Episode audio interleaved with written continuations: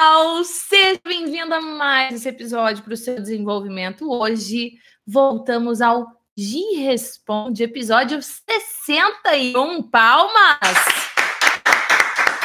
E o tema de hoje, eu confesso que estou com um friozinho na barriga, porque é a verdade sobre Gislene Esquerdo. No caso, eu. Tem várias perguntas, as quais a maioria eu não vi. Eu confesso que algumas eu dei uma bisoiada, dei umas bisoiadinhas e pensei: caramba, não sei responder isso daqui, tem que pensar.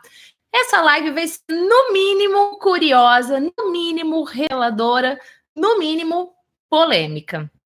E eu prometo que tudo que me perguntarem, eu irei responder. E você que está me acompanhando no nosso Wowcast seja super bem-vindo também. Ou seja, família Uau, tem plataforma para todos os gostos. Quem gosta de Instagram tem, quem gosta de podcast tem.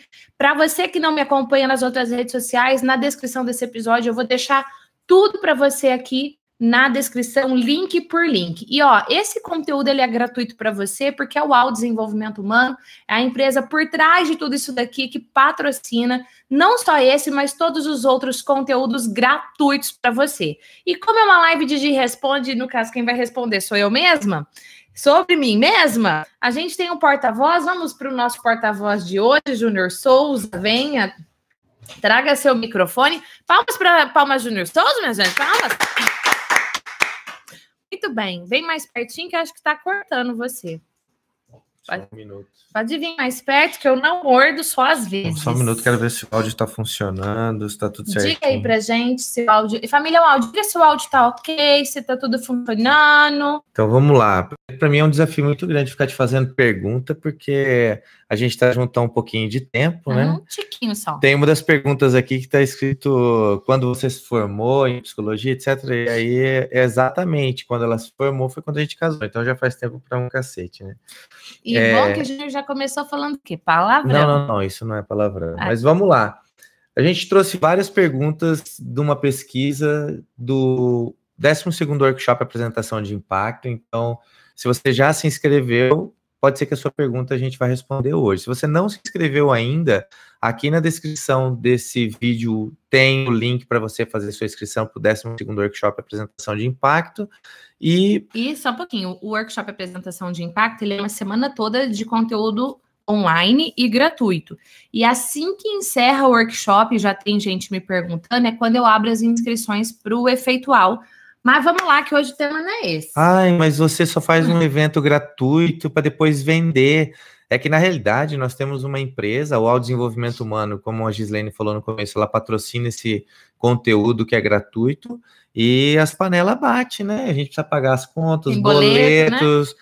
É igual gente grande a gente vive aqui, né? Não dá para viver de brisa. Então vamos lá. Então vamos lá. As perguntas que a gente recebeu, então, da pesquisa e depois algumas perguntas que a Gi recebeu pelo Instagram. Instagram.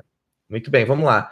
Gi, como é que você começou? Eu tô olhando para lá porque eu tô lendo a pergunta, né? Como é que você começou? Como é que foi o, o, início da sua jornada aí, falando em público? Como é que você é, descobriu que precisava e foi fazer? É, quando eu era adolescente, ontem, eu participava de grupo de adolescentes, grupos de jovens da igreja. E eu vi o pessoal lá na frente falando e tal. E eu sentia vontade de também fazer isso, mas eu morria de medo, eu morria de vergonha. E eu não me achava boa o suficiente para fazer aquilo. Até que eu entrei para a faculdade de psicologia, isso em 1997, ontem. E eu tinha que me apresentar infinitas vezes, porque eu lembro que logo no primeiro dia de aula a gente já tinha que se apresentar e só para isso eu já ficava super nervosa e depois tinha muito seminário, muito seminário, mas muito seminário mesmo, é quando o professor sorteia alguns temas para os alunos e o aluno meio que tem que dar aula e ele é avaliado por aquilo. E aí o, o seminário nunca era individual, era em dupla, em trio, ou era em grupos maiores, cinco, sete pessoas. E aí eu pensei, se eu não conseguir aprender a lidar com as minhas emoções, superar o meu medo, tô ferrada, não vou conseguir me formar em psicologia. E aí eu fui aplicando em mim o que eu aprendia na psicologia foi dando certo e aí eu não parei mais. É, essa, essa época que a Gislene fazia fazia graduação de psicologia, a gente já namorava já. E eu lembro que muitas vezes eu ia levar a Gislene na faculdade quando estava certo, porque primeiro que você andava com um caminhão de coisas que a gente vai falar daqui a pouco sobre isso, né? Mas a maioria das vezes a Gislene estava tensa, preocupada, porque além dela ter que se expor, ela geralmente os seminários eles eram em grupos, né? É. E eu não sei se vocês já passaram por isso ou conhecem alguém, mas quando você depende de um grupo, principalmente na faculdade, em seminários, essas coisas, usualmente as pessoas querem pegar uma parte, e não, vou falar só dessa parte, e você não, e a Gislene, por esse zelo que ela tinha, ela estudava tudo, então ela sabia de cabo a rabo das coisas, né? É, volta para mim aqui, por favor. Muito bem. É, já passamos aqui, você já se formou, não, você já falou que você entrou para a faculdade em 97. Eu entrei para a faculdade em 97. Se formou em quando? 2002. Só faz um tempinho só. É, desde que eu comecei a estudar psicologia, 22 anos estudando já, né? É. E aí, uma, quando eu estava falando sobre o, quando eu ia levar a Gislene para a faculdade, às vezes ela vinha com um caminhão de coisas. E aí eu queria que você explicasse por que, que você andava com um caminhão de coisas indo para a faculdade. Porque na época da faculdade é, eu não tinha. O curso assim, era gratuito. Você estudava na UEL, na a UEL é de graça. É a Universidade Estadual de Londrina. Só que assim, era muita cópia na época, a internet era discada, eu não tinha nem computador. Então eu não tinha dinheiro para tirar os xerox que precisava para poder estudar. Então eu tinha que me virar, eu não tinha dinheiro para comer na faculdade, porque tinha um restaurante lá, eu precisava comer, porque o curso era integral. Às vezes ficava mais caro eu voltar para casa por conta do ônibus do que almoçar lá. Então eu comecei a fazer bijuteria e vender. Eu comecei a vender esses cosméticos de catálogo. Eu revistinha da Avon. Revistinha da Avon. Avon. Patrocina nós, Avon. E aí teve uma fase que eu tinha um amigo que era da igreja e ele trabalhava numa empresa que arrumava máquina de xerox, copiadora. Eu pensei, puxa vida, eu posso pegar os xerox da turma toda levo para esse amigo, ele tira a cópia mais barata e eu vendo xerox para todo mundo. Então eu tirava a cópia para a sala inteira. E aí eu andava com muito material, muito material, porque psicologia lê demais.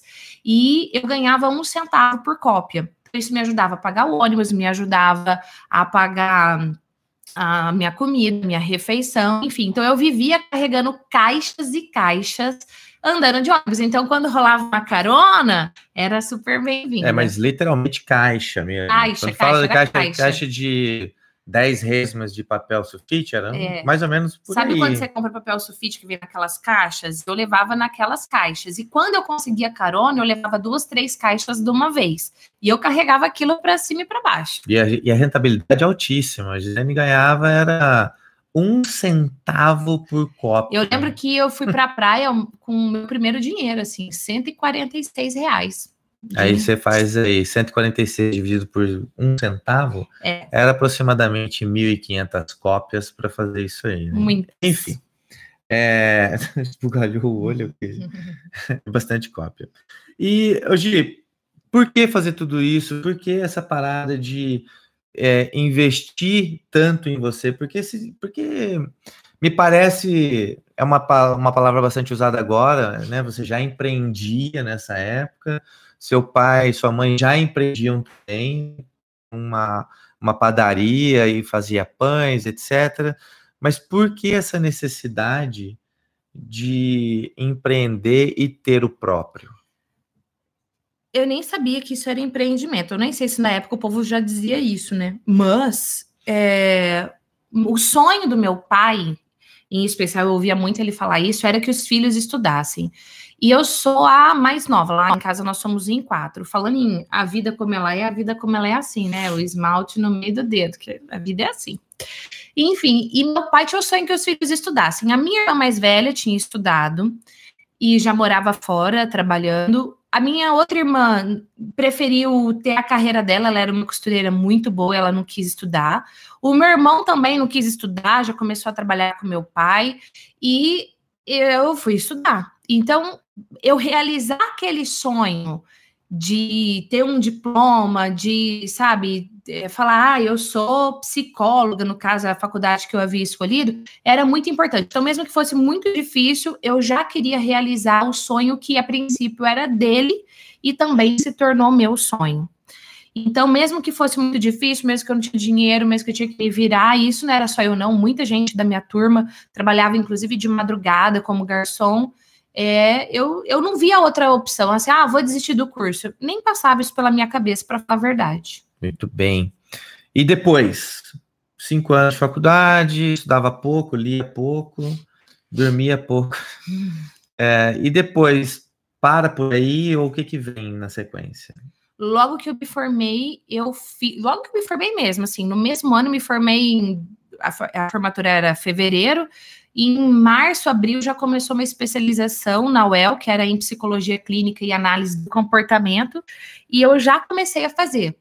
E fui fazer, e tanto que depois dessa especialização virou um mestrado na UEL, e depois eu não parei mais. Eu fiz uma especialização em recursos humanos, gestão de pessoas, análise por competências, fiz um MBA em São Paulo na área de liderança, na área de coaching, e, não, e sempre lendo. engraçado que na faculdade eu não gostava de ler. Eu pegava os textos assim, eu colocava a página e eu colocava a página de trás para frente. Tipo, ah, esse texto tem 30 folhas, ah, só falta 15, ah, só falta 13. Porque tinha coisa que eu não gostava de ler. Eu tinha que ler porque eu tinha que ler. E depois eu falei, não, eu posso escolher o que eu vou ler agora focado naquilo que eu amo. Aí fiquei a doidinha do livro. É, a, em algumas pessoas orientadores, assim, eles recomendam que o aluno vá procurar, às vezes, para fazer um, uma pós em outro lugar, fazer um mestrado em outra instituição, e você, ao contrário disso, resolveu ficar na UEL mesmo. Você fez essa especialização em análise de comportamento ali na UEL, e depois você fez uma outra especialização, Foi. agora recente, na UEL. Sim. E aí tem um dado importante que a gente buscou aqui, que a UEL está entre as 32 melhores universidades do país e ela está entre as 1.400 melhores do mundo, segundo o Center for World University. Então, dá uma olhada é, que vale a pena entender da onde vem o histórico também do profissional que você está assistindo na internet. Às vezes a gente gera bastante conteúdo, às vezes a gente deixa de trazer dados e informações, fala assim, ah, a pesquisa X, Y, Z, mas porque a Gislene tem uma preocupação em estudar e ela busca se desenvolver. Agora, é, é importante você, quando está assistindo algum profissional na internet, qual é o histórico dele, de onde ele vem, né? Ele apareceu por quê na sua timeline? Mas voltando, por que continuar na UEL e o que, que você fez depois da especialização de análise do comportamento? Como eu falei, eu fiz outras, fiz em RH, trabalhava na área, e por último, agora na UEL, de novo, eu fiz a de neurociências. Inclusive, estou finalizando a parte da monografia e tal. E fiquei assim, apaixonada. Eu falo que o canal, em especial, é Psicologia Aplicada à Vida, mas eh, provavelmente vai já está tendo um, um, acréscimo, que é psicologia e neurociência, porque eu estou literalmente encantado, o curso foi incrível, uma grade curricular dessa especialização muito puxada, professores muito competentes e exigentes, e eu me encantei, assim, estou muito, muito feliz mesmo. E amo a UEL. Muito bom. Ah, e uma coisa que eu nunca contei. Lembra que eu falei que lançaram a especialização em, em, psicologia e análise do comportamento e depois virou mestrado? Quando virou mestrado, eu falei, ah, vou fazer o mestrado. E eu prestei o mestrado e eu não passei no projeto de pesquisa. Eu não tinha a. Ah, a malícia do ambiente acadêmico de pensar, puxa, os professores seguem nessa linha de pesquisa, então eu preciso fazer um projeto de pesquisa voltado para que algum professor me aceite. E eu fiz um projeto que era o brilho dos meus olhos. E aí, infelizmente, ou felizmente, eu não fui aprovada, o que na verdade foi muito bom, porque eu já tinha o Gabriel, que hoje tem 15 anos, e daí eu foquei em outras coisas e o mestrado realmente seria muito tenso naquele momento. E depois nunca mais prestei mestrado, nem doutorado, enfim, precisa fazer mestrado para fazer doutorado, né? Mas eu nunca mais prestei. E estou cogitando essa possibilidade para os próximos anos, quem sabe. É, eu falei que a Gislene não saiu da UEL, mas na verdade você fez outras um MBA fora também, em São Fora, Paulo. fiz em São Paulo, fiz outros depois, também. depois saiu do país, foi estudar, enfim. Algumas dessas coisas fortaleceram ainda mais o desenvolvimento da Gislene. E eu sei dessas coisas porque, porque eu estava lá, né? Eu via Acompanhando saindo tudo, né? na segunda, voltando no sábado, tomava um banho, trocava a mala e vai de novo na terça-feira e volta no sábado e assim vai.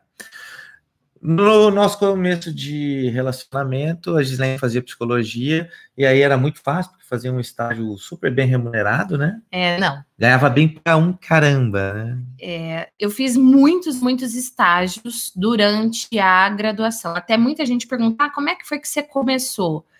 Na verdade, eu comecei quando eu era criança, já com nove anos, vendendo pão caseiro de porta em porta pelo centro de Londrina. Mas na psicologia em si, no primeiro ano eu já fui fazer estágio. Fui fazer estágio numa agência de empregos, no qual eu não ganhava nem o vale transporte.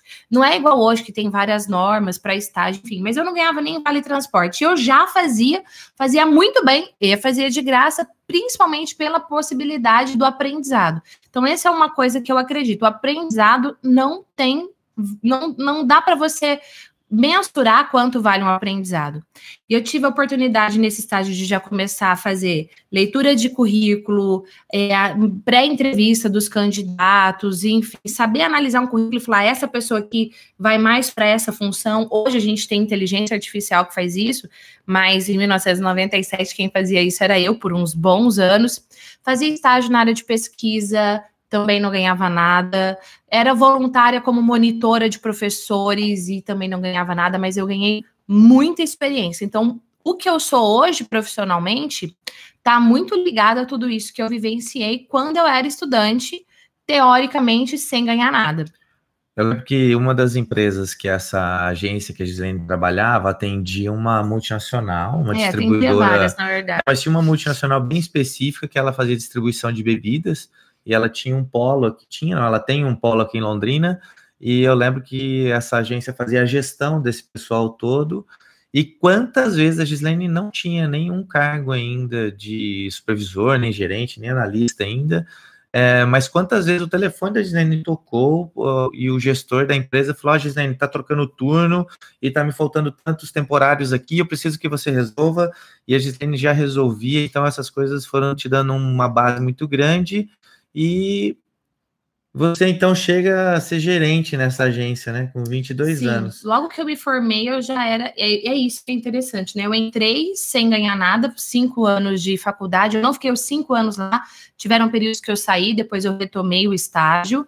Mas aí eu voltei auxiliar de RH, assistente de RH. E quando eu já é, me formei, eu já era gerente de RH. E uma coisa que você falou, Júnior, que me veio à mente é meio que instintivamente, assim, eu nunca tive medo de assumir responsabilidade. Me irritava quando a coisa não acontecia. Então, se eu via que alguém não estava fazendo, eu ia lá, abraçava e fazia. E eu penso que esse foi um dos principais pontos para eu estar onde eu estou hoje e para eu ter sido gerente tão rápido. Então, com 22 anos, eu já era gerente.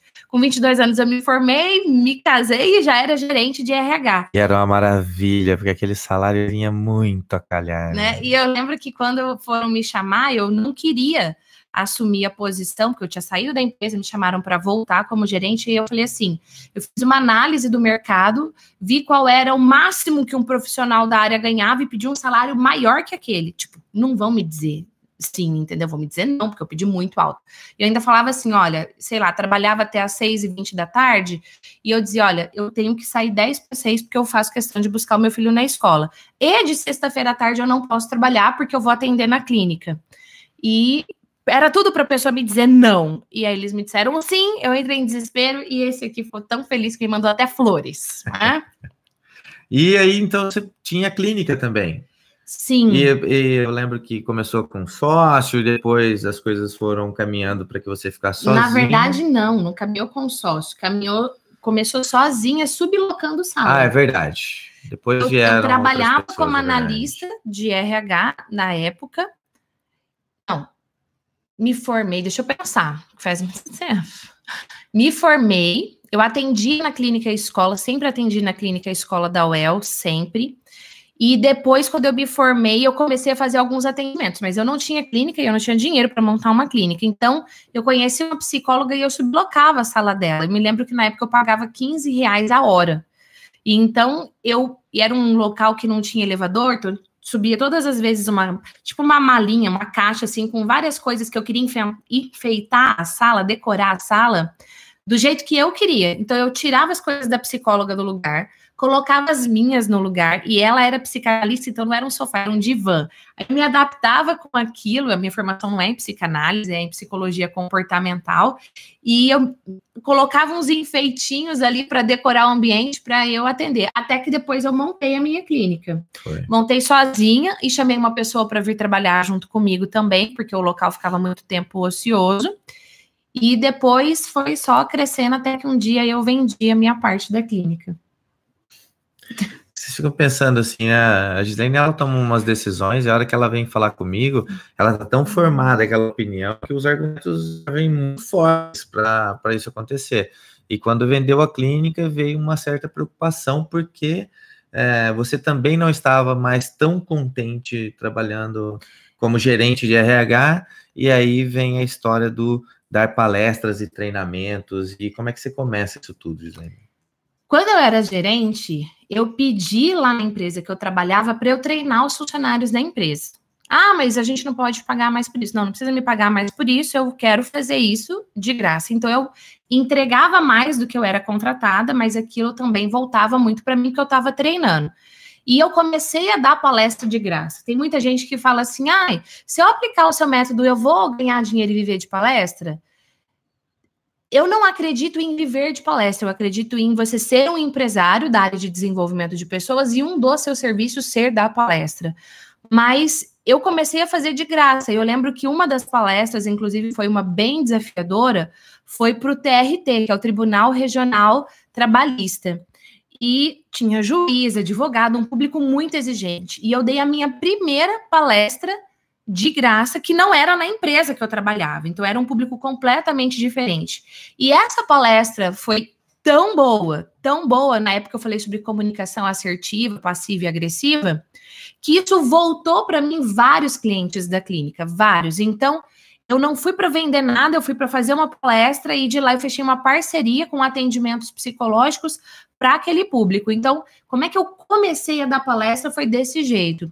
Só que eu focava, eu já eu era gerente, eu dava os treinamentos, até que chegou uma hora eu falei, eu não quero mais ser gerente, eu não quero mais ser funcionária, eu quero fazer a minha história acontecer do meu jeito, com as minhas regras, no meu, na minha velocidade.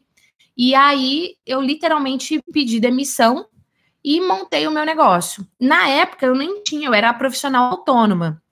Eu não tinha nenhuma pessoa jurídica, nem entendia isso. Então eu emitia, é, eu não lembro o nome recibo técnico. Recibo de pessoa autônoma. É, tem um nome. RPA. RPA, é isso. Recibo, tem um nome, RPA, Recibo de Profissional Autônoma. E eu lembro que uma, uma multinacional me chamou para dar uma palestra e eles falaram: ah, tem que ser nota fiscal.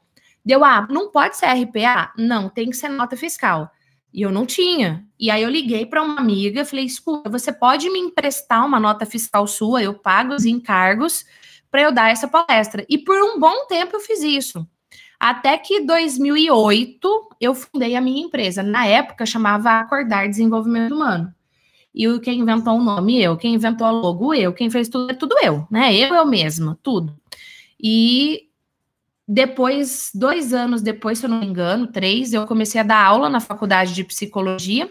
E aí foi quando eu comecei a ter os primeiros estagiários que me ajudavam a fazer tudo. Então, me ajudavam a montar as coisas para levar para o treinamento, me ajudava, enfim. Mas foi assim que eu comecei. É, tem, tem caos aqui que dá para ficar duas horas e meia falando sem ter preocupação nenhuma. Ah, e eu lembro que a Gislene, quando ela terminou essa palestra no TRT, ela entrou no carro, eu estava apavorado e um monte de coisa para fazer. E já tinha o Gabriel, né? Já. Já tinha o Gabriel. E ela entrou e falou assim: Cara, já. foi tão surreal, foi tão louco que eu fiz aqui hoje. E eu faria isso de graça pro resto da minha vida. Se as pessoas me pagarem para fazer isso, cara, é, é, o, é o trabalho dos sonhos, né? E logo em seguida, a Gislene começa uma jornada de dar treinamentos, então. Então ela queria ir para a empresa, e essa parada de empresa ligar e pedir nota fiscal e não poder emitir uma RPA, lá atrás dava um pouquinho mais de trabalho, mas hoje você pode ser um microempreendedor individual, você gasta 50 reais, abre a tua empresa, sai seu CNPJ você já pode emitir sua nota, ou seja, não há mais é, grandes burocracias para fazer isso. É um pouquinho burocrático, mas não é tão enrolado, né? E como que você começou a dar treinamentos, então, em empresas? Como e quando que você foi para a empresa, você lembra? Eu, eu lembro. lembro eu tava super bem fazendo o que eu tava fazendo. E eu tava um dia na massagista. Toco meu telefone. Uma ex-estagiária minha daquela agência que eu trabalhava, ela estava sendo estagiária agora numa multinacional, a qual quem havia feito processo seletivo tinha sido eu para encaminhar os candidatos para essas empresas, porque eu, eu trabalhava numa agência de empregos, né? Conhecida como agência de empregos. Então, muitas pessoas que eu entrevistava estavam posicionadas dentro da RH. Quando eu saí como gerente, essas pessoas que estavam trabalhando começaram a me ligar para eu dar treinamento. E eu lembro que eu estava fazendo massagem, essa pessoa me ligou, eu vi o número, atendi, falei, ah, posso ligar depois? Ela, não, é urgente, deu. O que aconteceu? É o seguinte, a gente tinha um consultor aqui que dava treinamento para gente, mas ele fez caca aqui e ninguém quer ver ele nem pintado de ouro. E é, a gente quer você para dar esse treinamento. Você topa? Deu, é quando? Ela é amanhã. Eu topo. Treinamento do quê? Né? Ah, é um treinamento de oratória. Daí eu, meu Deus, nunca dei um treinamento de oratória, mas tudo bem. Eu vou ensinar as pessoas a falarem em público, baseado na minha história, baseado no que eu aprendi na psicologia.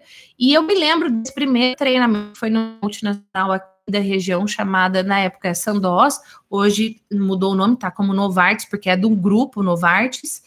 E foi meu primeiro treinamento de, sei lá, eu centenas de treinamento que eu fiz já lá. E eu lembro que enquanto eu dava o treinamento, eu me lembro certinho da cena, eu olhei para o meu pé, e eu lembro inclusive da roupa que eu estava usando, eu olhei para o meu pé e eu pensei: esse treinamento pode ser um tiro no meu pé. Porque eu estou ensinando as pessoas a me avaliarem. Eu estou ensinando elas a descobrirem se a minha oratória, se o meu jeito de dar treinamento é bom ou não. E aí nasceu o treinamento para multiplicadores, para as pessoas que dão treinamento dentro de empresas. E aliás, na aula da semana que vem, né, na aula, na terceira aula, a Gislene dá uma aula se avaliando, Exatamente. mostrando os pontos de melhoria lá no workshop, é. é, nas aulas que começam na segunda-feira que vem, do dia 10 até o dia 17. Na aula 3, ela vai falar sobre isso. E talvez eu vou falar alguma coisa aqui, e a Gislene nem sabia que eu coloquei isso aqui na rota de, de, de respostas, né? Mas, Ai, meu Deus. mas eu escuto muita gente, muita gente entrar na internet com um, papo, um papinho de você vai ganhar X mil reais dando uma palestra, você vai explodir, faz meu curso que você já vai vender um, uma palestra de 50 mil reais, de 100 mil reais. E a gente escuta isso há muito tempo. Eu lembro que você foi fazer um dos cursos que você fez, foi para ver o mercado, como é que ele funcionava, uhum. e a uhum. pessoa que deu esse curso, ele também fazia essa promessa. Isso é fato. É fato, isso é uma realidade, isso. Você entra já, faz um curso, sai rasgando, vendendo palestra de 20 pau e destruindo o mercado? É complicado. Vou te dar um exemplo. Eu tenho um amigo e aluno que ele é um empresário muito, muito, muito, muito, muito bem posicionado no mercado. Ele deu a primeira palestra da vida dele. E a partir dessa primeira palestra, agora ele consegue vender uma palestra por 20 mil reais. No mesmo dia ele consegue uma palavra por 20 mil reais. Mas ele não surgiu do nada. Então eu tenho, por exemplo, um técnico de futebol, um técnico de vôlei, é, alguém que já tem um posicionamento no mercado. E aí essa pessoa quer se lançar como palestrante. Ela consegue. Agora, um ser humano comum que não é técnico, que não tá na TV, que não tá não sei o que, blá, blá, blá, consegue? É muito difícil. Eu não vou dizer que é impossível, porque inclusive o tema da palestra desse meu aluno é que o impossível não, não existe. existe.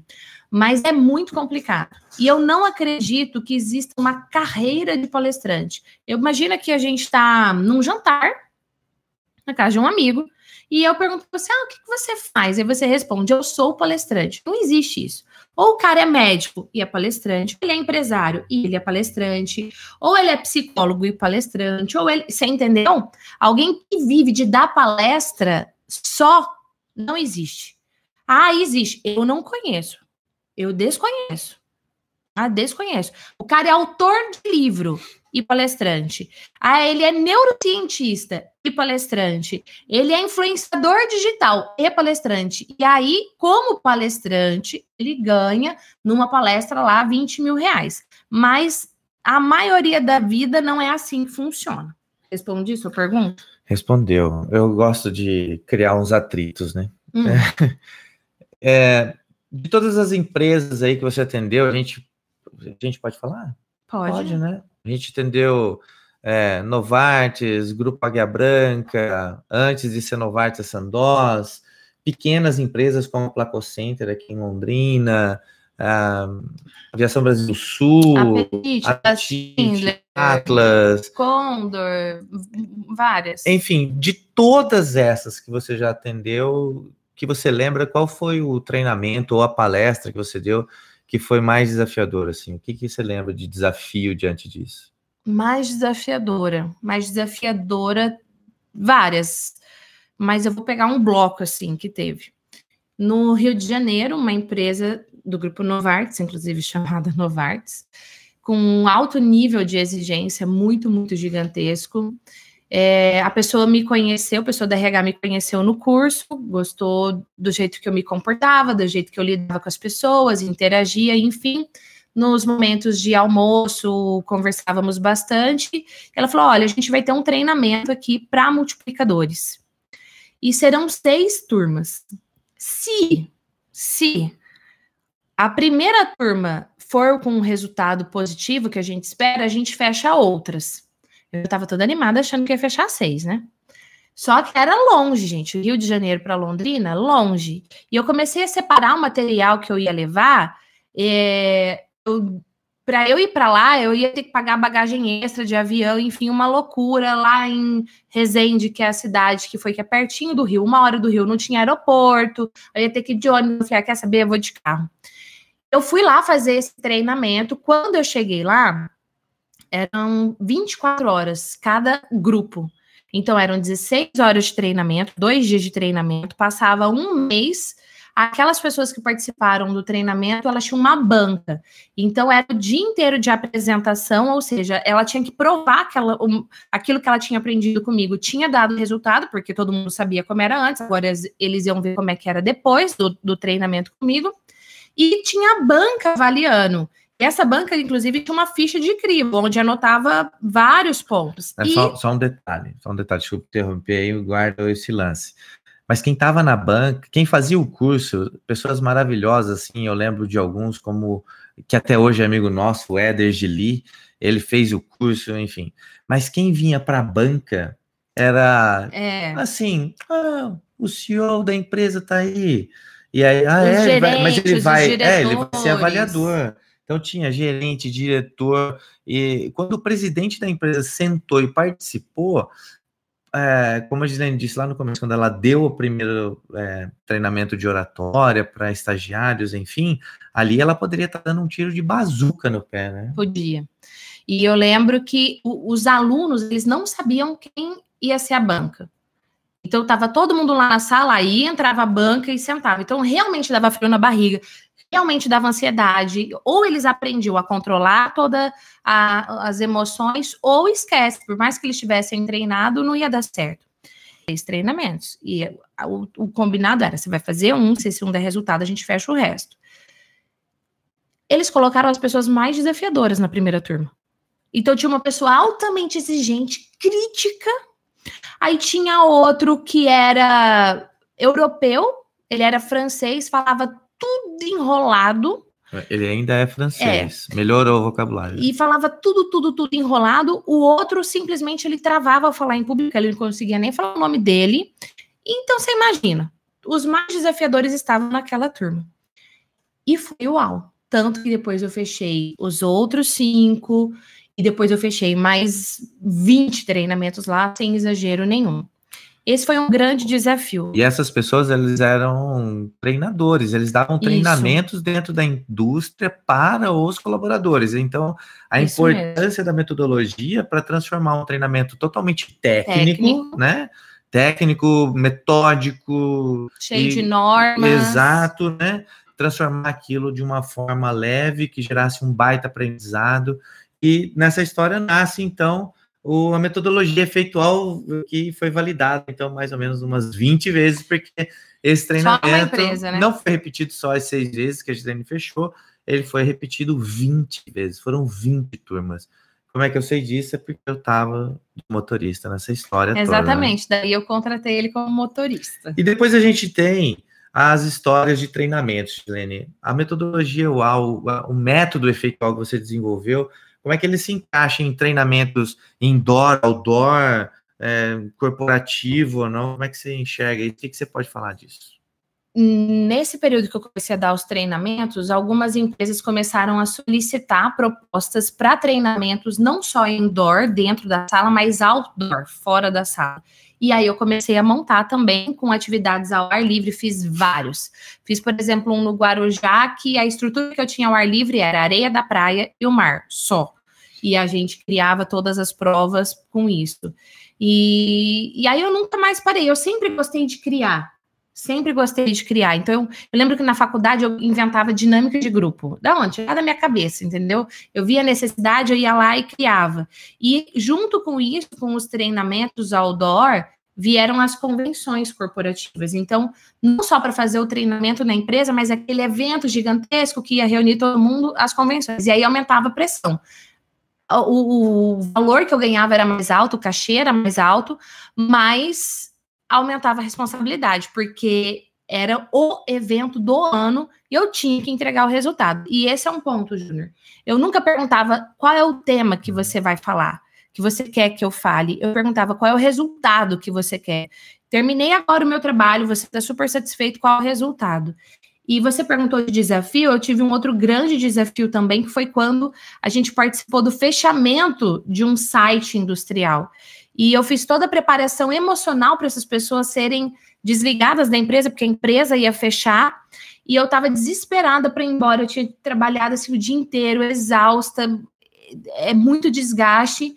E segurando a emoção, e todo mundo chorando, e eu segurando a emoção, e eu estava louca para ir embora. Quando eu estava saindo, assim, ó, gente, obrigada, foi, né, muito bom, tananã, aqui o projeto, fim. O presidente da empresa olha bem para mim e fala assim: então, eu gostaria que você ficasse para amanhã. Eu é, ficar para amanhã, por quê? Não, porque amanhã eu vou fazer o comunicado oficial e eu quero que você esteja aqui. Deu, tá, mas você quer que eu esteja aqui para quê, né? Não, eu só quero que as pessoas olhem para você e sintam-se seguras. Deu, engoli seco assim, porque como assim? Não, eu vou te pagar mais um dia de treinamento mas eu não quero que você fale nada, eu só quero que você esteja aqui presente para as pessoas te verem. Porque o vínculo que você construiu com elas foi tão profundo que só delas te verem elas vão ficar mais tranquilas. Gente, foi difícil. É, na realidade, o banco de doação que você faz quando vai dar um treinamento, uma palestra, ele tem que estar tá bem abastecido, porque realmente é doação, é entrega e as pessoas esperam muito de você, né? Gi, quantas palestras já deu? Não faço ideia. Milhares. Chega uma fase que você não conta mais, entendeu? Não conto mais. Você imagina, sei lá, milhares. Eu... Treinamentos, milhares. Atendimentos, milhares. Não, não, não, E hoje, já que você agora é, como diz a nossa vizinha, você é o quê? Blogueira, gente. Eu não sou blogueira. Agora é. você atende só público o quê? Ou quais públicos que você já atendeu? Eu já atendi pastor, já atendi padre, já atendi prefeito, já atendi vários políticos, já atendi vários empresários executivos, presidentes, já atendi trabalhador é, de cooperativa, trabalhador de cooperativa, já já atendi milhares de pessoas. Produtor, pequeno produtor rural, produtor rural, líder de empresa, professor, médico, cirurgião plástico, dermatologista, advogado, delegado. Tá. Finitos. É, e às vezes a gente escuta alguns profissionais, ah, eu só atendo gerentes, eu só dou treinamento para blá blá blá.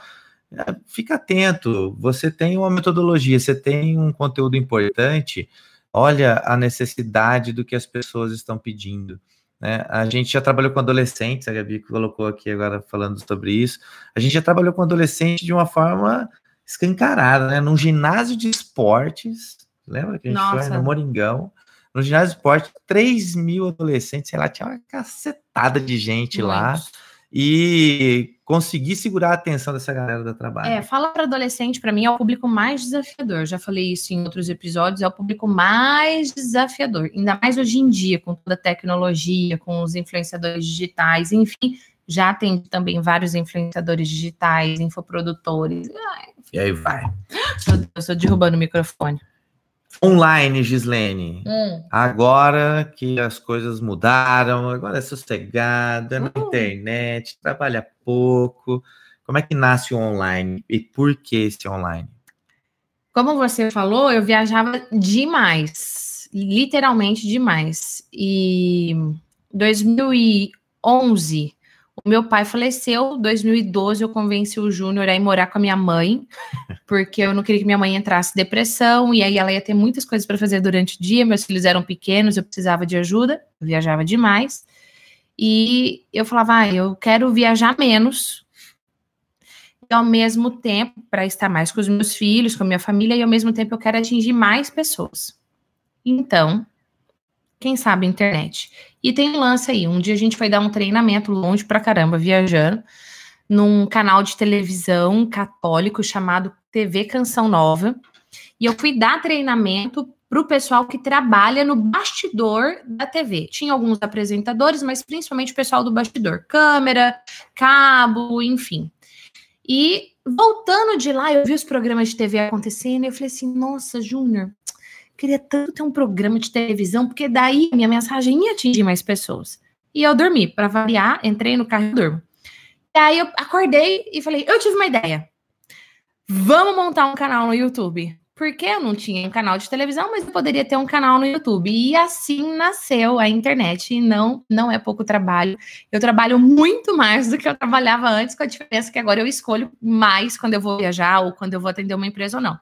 Mas é muito, muito, muito, muito, muito trabalho. E aí eu lembro que eu fiz um canal, chamava Gislene Esquerdo, e depois um monte de gente começou a me dar pitaco. Não, não, não, tem que ser o nome da sua empresa. Ah, muda, põe o nome da empresa. Não, não, não, não, tem que ser o seu nome. Aí eu botava de novo o canal no meu nome. Até que uma hora o YouTube não me deixou mais mudar o nome.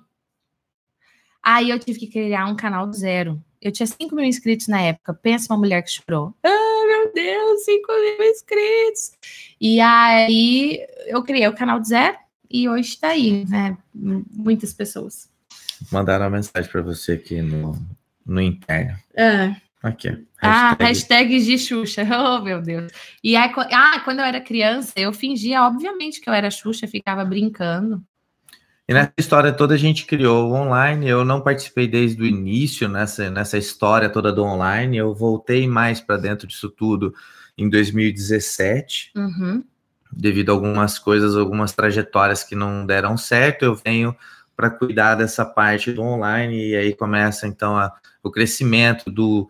A gente tem o, o, programa Efeitual, que é um curso completo para você que quer dar palestras, ah, treinamentos. É, ele tem uma formação em coaching, ele tem é, mais de 70 horas de conteúdo lá dentro que vai te ajudar desde a montar uma palestra, um treinamento, os conteúdos de coaching é para inspirar você a fortalecer suas palestras, os treinamentos, na hora de vender para uma empresa, para você mostrar que você tem mais é, conteúdo de desenvolvimento das pessoas. Então, vale a pena dar uma olhada no workshop que começa semana que vem, segunda. Vai ter aula segunda, na quarta, na sexta e na próxima segunda, dia é. 17. E nós vamos abrir as matrículas. Então, fique atento. É, tem vagas limitadas? Nós temos uma metodologia de trabalho aqui, que é a seguinte: a quantidade de alunos é o suficiente para que a Gislene dê conta de responder, de interagir. A gente tem um grupo que é, ele estava funcionando no WhatsApp, talvez mude para o Telegram ou não, mas não importa. O que importa é que você vai ter contato direto com a Gi, com a equipe, a Kise que coordena todos os alunos. E assim, uh, no online não nasceu com curso, nasceu não. com muito junto com calor nasceu com muito conteúdo gratuito, muito, muito, muito, muito, muito, muito, muito. E aí depois, aquele mesmo curso que eu dava nas empresas para os é, multiplicadores, lá, igualzinho, eu gravei. E depois que eu gravei, que a gente começou a querer vender esse curso, enfim, no online, eu fiz o meu primeiro grupo de mentoria. Tinham 20 profissionais que eu atendia todos em grupo. Eles tinham acesso a esse curso e eu comecei a levantar todas as dúvidas que esses profissionais tinham. De todas as dúvidas que esses profissionais tinham, eu comecei a gravar novas aulas, que virou o método efeitual. Então, o método efeitual igual é hoje na formação, ele é fruto da primeira mentoria que eu fiz, mais o curso que eu já dava nas empresas, mais concessões mensais que eu faço para tirar todas as dúvidas dos alunos. Então, quero que analise vídeo, eu analiso, quero que dê feedback, eu dou. E aí, eu lembro uma vez que eu entrevistei uma aluna minha, chamada Rosa, ela é professora de escola municipal, e ela falou assim para mim, ah, depois que eu terminar de pagar o efeitual, porque ela tinha parcelado em 12 vezes, eu vou fazer uma formação em coaching. Daí eu falei, não, não vai. E o Júnior já falava, faz uma formação em coaching e vende, porque eu já dava aula no MBA em coaching em São Paulo e em Londrina, ajudei a formar a grade curricular do curso de Londrina. E eu falei, eu não quero, eu não quero formar coaches, eu não quero. Não, e ele todo comercial, financeiro, não, vamos fazer, eu não quero, eu não quero parar meu tempo para fazer isso, não me enche o saco que eu não vou. Quando a Rosa me fala isso, eu falei, Rosa, você não vai gastar um real com pisiroca nenhuma de formação em coaching. Eu vou gravar uma formação em coaching e vou dar para todos os meus alunos online. Esse aqui quis ter um chilique, porque eu não queria vender, mas dar de graça eu queria. E aí eu comecei a gravar uma formação em coaching. Então, o efeitual, o objetivo não é formar coach. Não é. Mas quem é meu aluno ganha. Porque outra coisa que acontece, eu tenho, tinha e tenho muito aluno que fez formações em coaching e que não sabe aplicar, vou falar um palavrão porque isso me irrita, não sabe aplicar porra nenhuma. E aí usava as lives, que era para falar sobre palestra, sobre treinamento, sobre vídeo, para tirar dúvidas sobre a formação que ele não aprendeu nada. Eu falei, ah, quer saber? Então tá aí a formação, vou tirar suas dúvidas, usa a sessão como supervisão, porque o que não dá é para ter profissional meia boca no mercado fazendo porcaria por aí. É, então a... foi assim que nasceu. É, e tem uma outra coisa também, como a Gisele falou da mentoria, tem também processo de mentoria, de atendimento individual, mas antes de você falar da mentoria, Gi, quero só falar uma outra coisa. A gente vê, cara, é, a gente fez formações em coaching, né, Gislene? A gente, uhum. em 2011, 12... Não, oito é, fiz. Não, não. Não, 2011. 2011? É. Ah. Enfim, estava fazendo a segunda etapa de um dos cursos lá e teu pai uhum. uhum. faleceu. É... Verdade. E eu lembro que o dinheiro que a gente usou para estudar dava para comprar um carro. Zero. Muito, muito bom.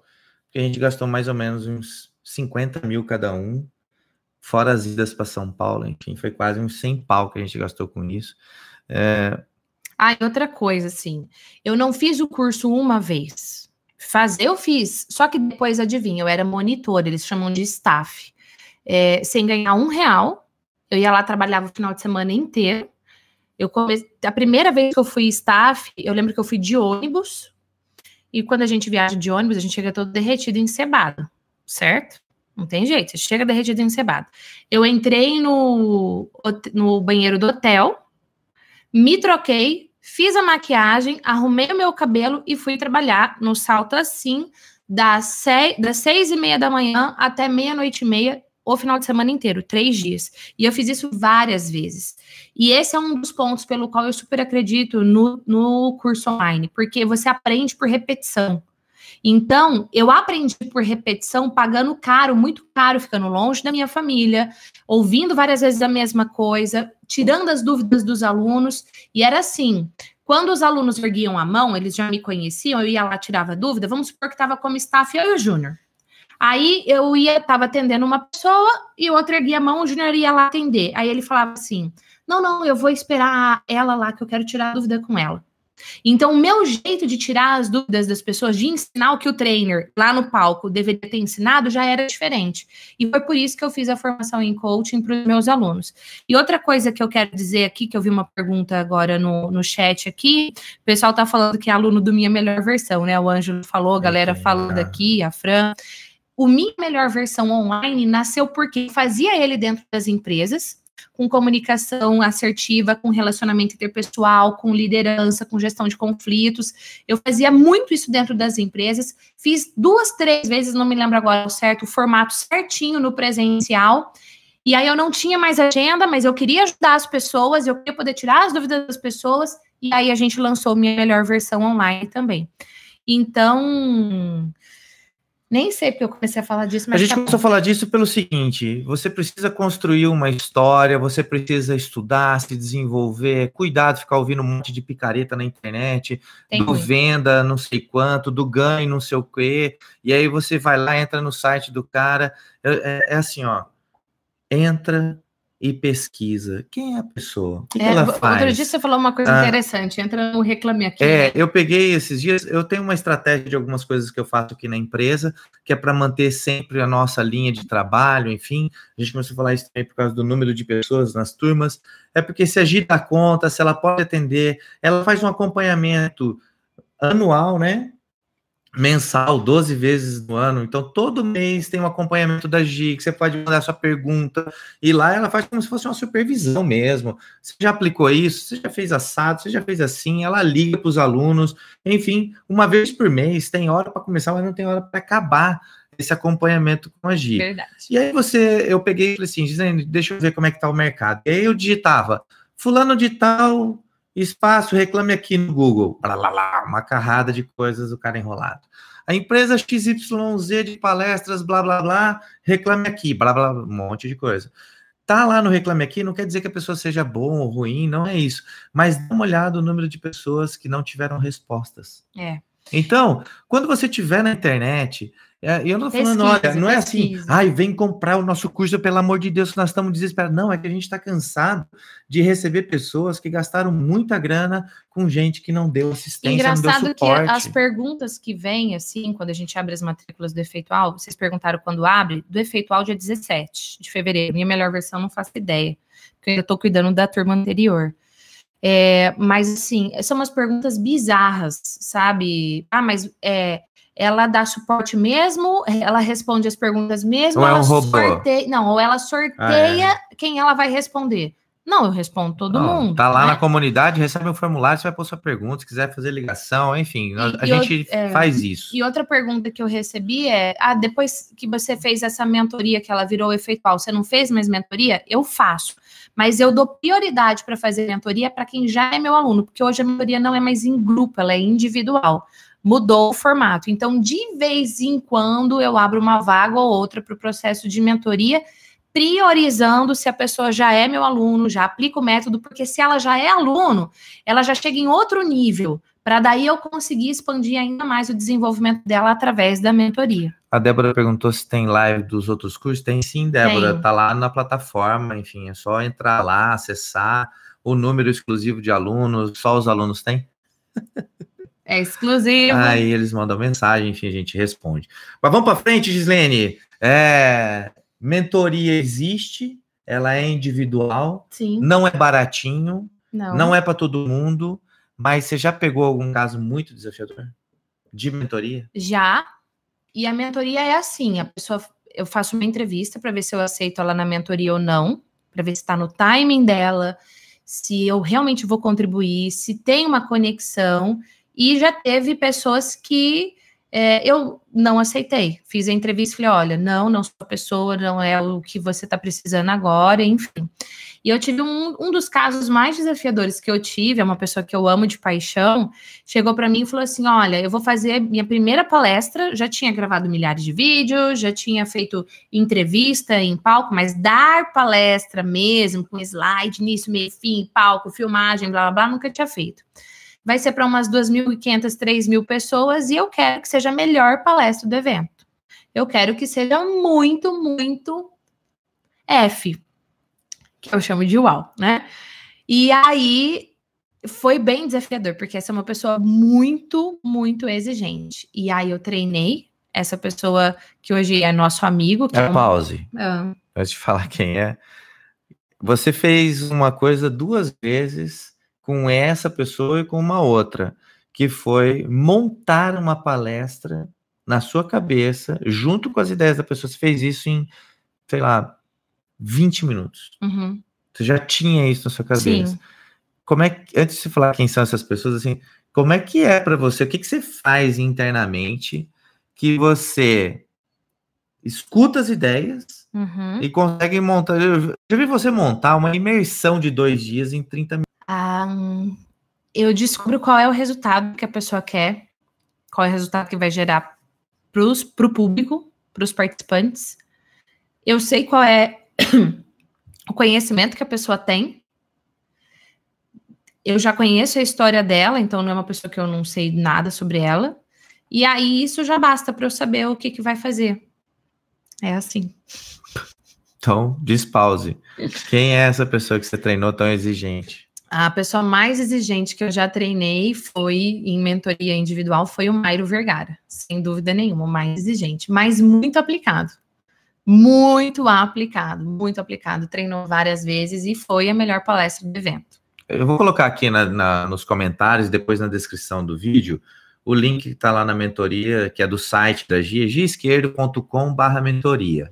É, é isso, coloca né? o link do site para você ver várias coisas. No link do site, você entra lá, tem no, no índice, já tem lá, é, conheça a Gi, blá blá blá, os conteúdos e mentoria vai estar tá lá também.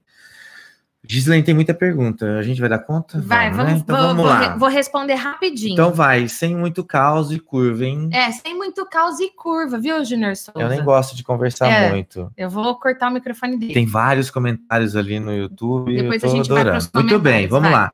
Qual foi sua pior e melhor experiência em público? Minha melhor e pior. Numa palestra. Melhor e pior. Difícil essa pergunta, assim, para responder rapidão. Vou, não sei se foi a melhor de todas, mas vou responder uma que foi muito boa. Eu fui convidada para palestrar num evento de uma influenciadora digital maravilhosa, inclusive, chamada Nina Secrets. E na palestra, uma, eu tinha percebido que tinha uma moça que tinha um, alguma coisa pegava ali, sabe? Vários comportamentos dela, o jeito dela interagir quando responder com o corpo quando falava determinadas coisas. E aí, no final, eu dei a oportunidade de uma pessoa participar. Ela levantou a mão, eu fui conversar com ela na frente de todo mundo. E ela tinha tendência suicida. E aí eu fiz uma intervenção, sei lá, de três minutos, não sei te dizer ao certo e resolvemos. Né? Então, assim, aquilo que estava machucando ela profundamente, a gente trabalhou com a psicologia, não é mágica, é ciência.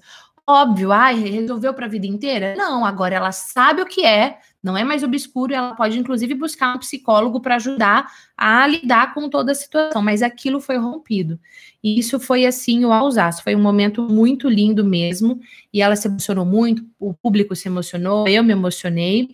E um momento que, que era muito difícil. O, qual foi ruim, o qual é, é foi sua pior e melhor experiência? Pior experiência pior experiência, uma experiência ruim que eu já tive foi um treinamento corporativo, onde eu fiz um super treinamento maravilhoso, não sei o quê.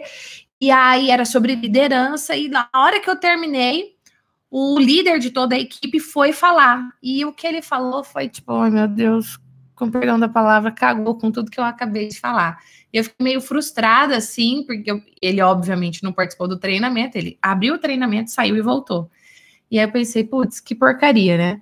Aprendizado, não deixe ninguém fazer o seu fechamento, feche você mesmo e tchum, acabou, vai embora. E essa foi uma experiência ruim que eu tive. Como foi seu momento uau diante de um público, diante do público?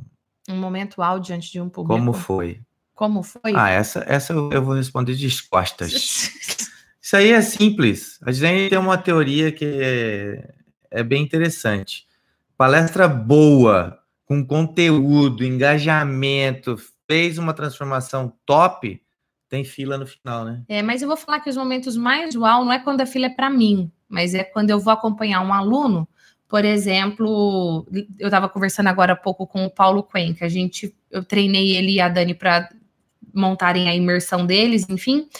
E ele foi dar palestra sozinho, e todo mundo esperava que era a Dani, porque a Dani é a influencer mais famosa e tal. E aí, quando o Paulo terminou de falar, teve uma fila que chegou a atrapalhar o próximo palestrante que ia subir no palco, de tão uau que foi. Então, quando eu vejo a fila ser formada para falar comigo, é uau. E eu já espero isso, eu tô acostumada com isso, mas quando eu vejo um aluno ter a fila, isso é mais uau ainda. E o Paulo ainda falava: as pessoas formam fila, Dani fala isso, as pessoas formaram fila não para tirar selfie porque nós somos famosos, mas por causa do conteúdo, agradecer o conteúdo, enfim. Então, isso é mais uau ainda. Depois a gente vai colocar o link do vídeo da Dani falando Pode o que, que, é realmente Contando a experiência. É. Então, eu vou juntar três perguntas agora aqui, tá, Gislene? Tá. Primeiro, já foi tímida? Segundo, você sempre foi assim? Estou juntando porque faz meio que sentido, senão a gente vai ficar tá. navegando muito. Você já foi tímida? Você sempre foi assim, corajosa e autoconfiante? Como adquiriu toda essa firmeza?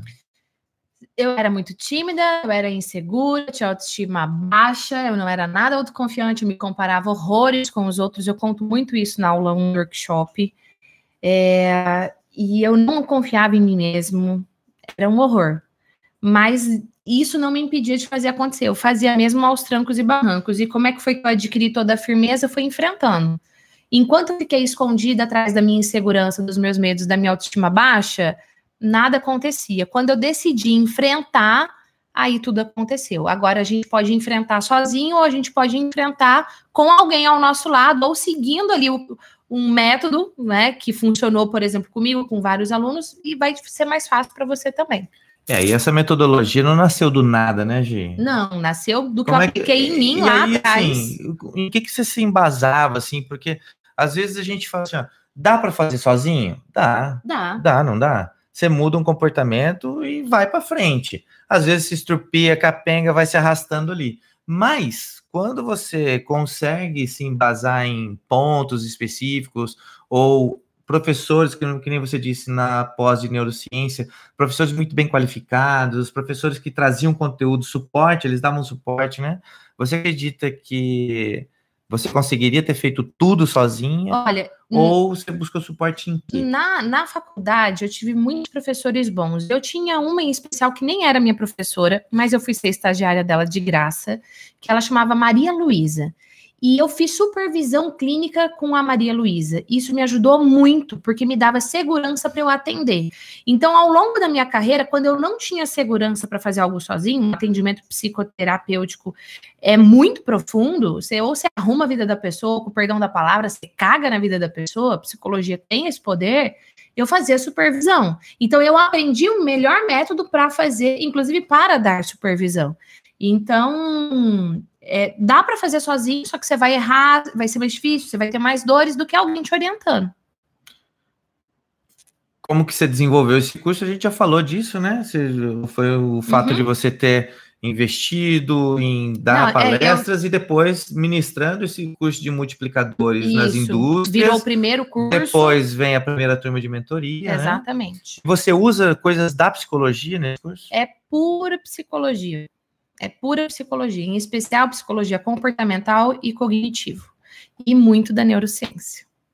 Também tem muito de gestalt e várias. É psicologia. Antes de, de dar o curso, o que, que você. Desculpa, eu gaguejei pode, porque ia fazer uma ler. piada. Ah. Antes Ai. de você dar curso, você trabalhava com o quê? Eu trabalho até hoje, né? A Gislene. Gente, é... ele faz a não, pergunta e ele responde. Não, não, é que falou lá no começo que você vendia Avon e, e essas coisas. Isso aí acabou. Não, não, a gente não vende mais. Não vendo mais, não sou bijuteria nem repetindo Avon. A gente gasta Mas com eu eles, adoro cara. fazer peças de bijuteria até hoje. É. Pego as coisas lá, fico eu e a minha filha. E qual era a sua profissão, Gi, antes do curso? Minha profissão antes do curso, ué, psicóloga. Sem- filha, né? sempre, sempre psicóloga. E a minha primeira profissão mesmo foi vendedora. Ah, o que, que você. Primeiro trabalho da vida, vendedora, vendendo pão caseiro e forró bodó, que chama rosquinha húngara, mas na minha casa a gente Fatias chama húngaras. fatias húngaras, mas a gente chama de forró bodó. é- Foi minha primeira profissão. Tem três, três perguntas juntas aqui também que eu vou dar uma embalada, tá? Tá. Como é que você se sente fazendo apresentações? Como foi a sua primeira palestra? E você ficou com medo? Ficou meio insegura na primeira apresentação? Ah, como eu me sinto fazendo apresentações, eu me sinto realizada, eu me sinto vivendo o meu propósito. Sim, eu já me senti insegura, mas a insegurança vem de onde você direciona o seu pensamento. Então, se eu ficar pensando em mim, o que, as pessoas vão pensar de mim, eu fico insegura. Se eu direciono para o que o público vai ganhar, crescer com o que eu vou compartilhar, eu consigo controlar toda a insegurança. Mas sentir insegurança é normal. O problema é se essa insegurança, se esse medo, ele te trava de ir adiante, ou se você consegue driblar, vencer e mesmo assim ir lá e fazer. Você ainda fica meio com um cagaço na hora de falar em público, dar uma palestra, um treinamento? Onde Hum, que você fica? esse Se eu ficar sim ou não? pensando em mim, ai, será que vão Não, gostar mas- de mim? mas ainda-? Mas e quando chega assim uma multinacional e fala assim: olha, Gislene, você vai dar treinamento agora Tá. para os meus top engenheiros, e esses caras são extremamente exigentes, e se você não fizer, blá blá blá. Teve uma Dá? vez, não faz muito tempo atrás, uma empresa me contratou e falou assim: olha, o head da empresa, o CEO da empresa vai estar lá, tem que ser muito bom, porque eu vendi seu peixe aqui. Eles queriam outra empresa, e é uma empresa que é uma consultoria internacional, tem no Japão, Nova York, e eu ganhei a concorrência lá. E ele queria que fosse tal empresa, e, eu, e a gente queria que fosse você, então tem que ser muito bom. E eu tava assim, meu Deus do céu, tem que ser muito bom, meu Deus, tem que ser muito bom, tem que ser. Aí eu tava super nervosa. Daí eu falei, não. Parou. Eu tô, o que eu sei, eu vou gerar valor na vida das pessoas? Vai. Eu vou ser canal de transformação? Vou. É nisso que eu vou focar. E aí fui lá e fiz, mas eu tive que lidar com essa questão interna da pressão externa que eu estava sentindo diante de todo aquele momento. Por isso que eu falei que dependendo de onde você direcionar seu foco, você vai controlar as emoções ou não. Você fala bem porque é psicólogo ou é psicóloga porque fala bem? É Tostines, né? De ser velho. Você fala bem porque é psicóloga ou tem outra, uma outra profissão? A minha profissão de base, minha, é minha profissão, minha formação é psicologia. Mas falar bem não tem nada a ver com psicologia, nada a ver. Tem muitos psicólogos que não são desenvoltos ao falar em público. Podem ser, mas não são. Qual é o segredo para falar bem em público? Grandes públicos ou pequenos públicos? Qual Olha, é o segredo? isso aqui vale um story do bom, viu? Pode, sério, pode fazer um story aí. Cadê a Gabi? Vai fazer lá. Vai lá, Gabi. Faz, porque Prepara o. a pergunta é: qual é o segredo para ficar. Como é que é? Qual é o segredo para falar tranquila no público? Grandes eventos ou pequenos? Espera um pouquinho. Então, é, de novo, vamos repetir. Eu vou até fazer o mesmo gesto da primeira vez Vai, que eu vai, falei. vai.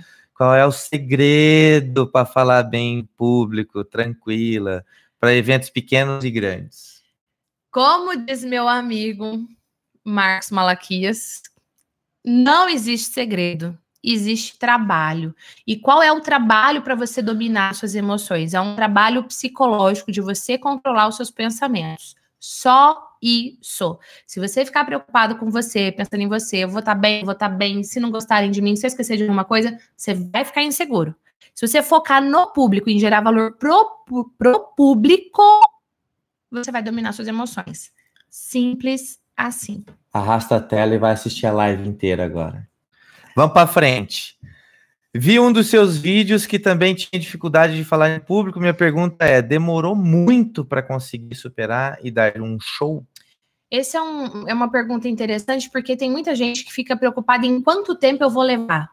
Depende de você. Pode levar três meses, pode levar um ano, pode levar dez minutos. Se você aplicar a psicologia, psicologia é uma ciência. com milhares de pesquisas por trás. Se você aplicar psicologia, você vai fazer isso rapidamente, de controlar suas emoções. Se você aplicar o método efeitual e treinar o método efeitual, igual eu falei que o Mairo foi o meu aluno de mentoria mais exigente. É, se você aplicar o método efeitual, você vai com certeza ter um efeitual. Como é que você sabe? Porque ele é validado por, por milhares de alunos de diversas profissões. Porque é o jeito que a psicologia do ser humano funciona para você manter engajado. Então depende de você. Do Mairo demorou a primeira palestra da vida dele. Eu não sei quanto vai demorar para você. Eu fiquei zarolho falando do negócio do segredo aí, porque, cara, tá um saco esse negócio. Ah, né? é o segredo. Eu vou te revelar segredo. o segredo do raio que eu parto, eu vou te revelar o segredo que somente os blá blá blá. Cara, não tem segredo nenhum, não. Tem. Pega uma metodologia, estuda, pratica, estuda, pratica e vai para frente. A gente tá fazendo assim. é, mim, tem um monte de pergunta, ele não para de falar. Gente. Como é que você consegue ser tão confiante com as palavras? Porque eu estudo muito, porque eu sei que é pesquisa, porque eu sei que é validado e porque eu foco no público. Por isso.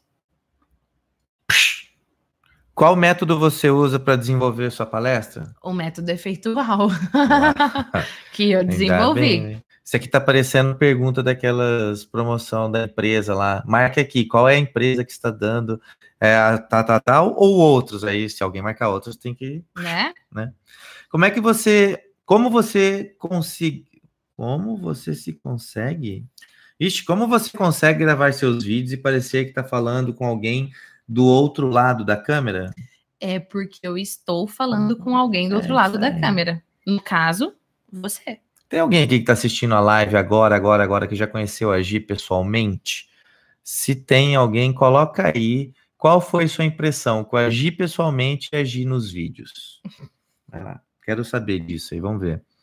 Uh, você é satisfeita com você mesmo? Você está satisfeita com você mesmo, mesma?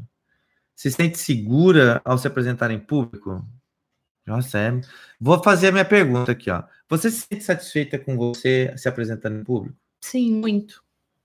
Qual era? tá bom, tá bom. Eu lá. quero responder todas. Júnior, vamos combinar então, vamos. Você pergunta. Peraí, gente. A, a você Gabi tirou a pergunta, Gabi. Você maldades. pergunta, Júnior é. não fala nada. Vamos combinar. Júnior não fala nada. E eu respondo porque eu quero responder todas. Vai. vai. Ah, entendi. Então, vai lá deletando, então. Muito bem. Vai.